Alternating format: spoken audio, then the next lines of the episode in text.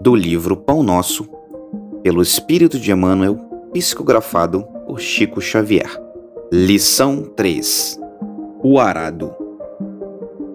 Jesus disse-lhe: Ninguém que lança a mão do arado e olha para trás é apto para o reino de Deus.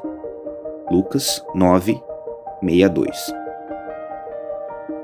Aqui vemos Jesus utilizar na edificação do reino divino um dos mais belos símbolos.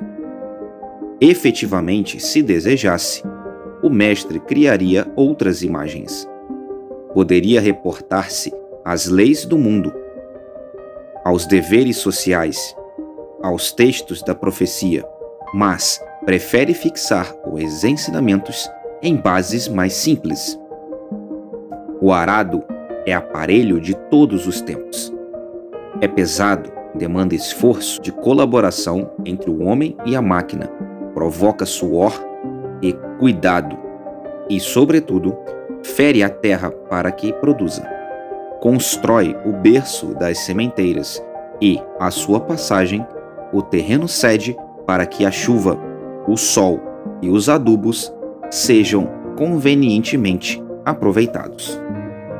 É necessário, pois, que o discípulo sincero tome lições com o divino cultivador, abraçando-se ao arado da responsabilidade, na luta edificante, sem dele retirar as mãos, de modo a evitar prejuízos graves à terra de si mesmo. Meditemos nas oportunidades perdidas, nas chuvas de misericórdia que caíram sobre nós e foram sem qualquer aproveitamento para nosso espírito, no sol de amor que nos vem vivificando há muitos milênios, nos adubos preciosos que temos recusado por preferirmos a ociosidade ou a indiferença.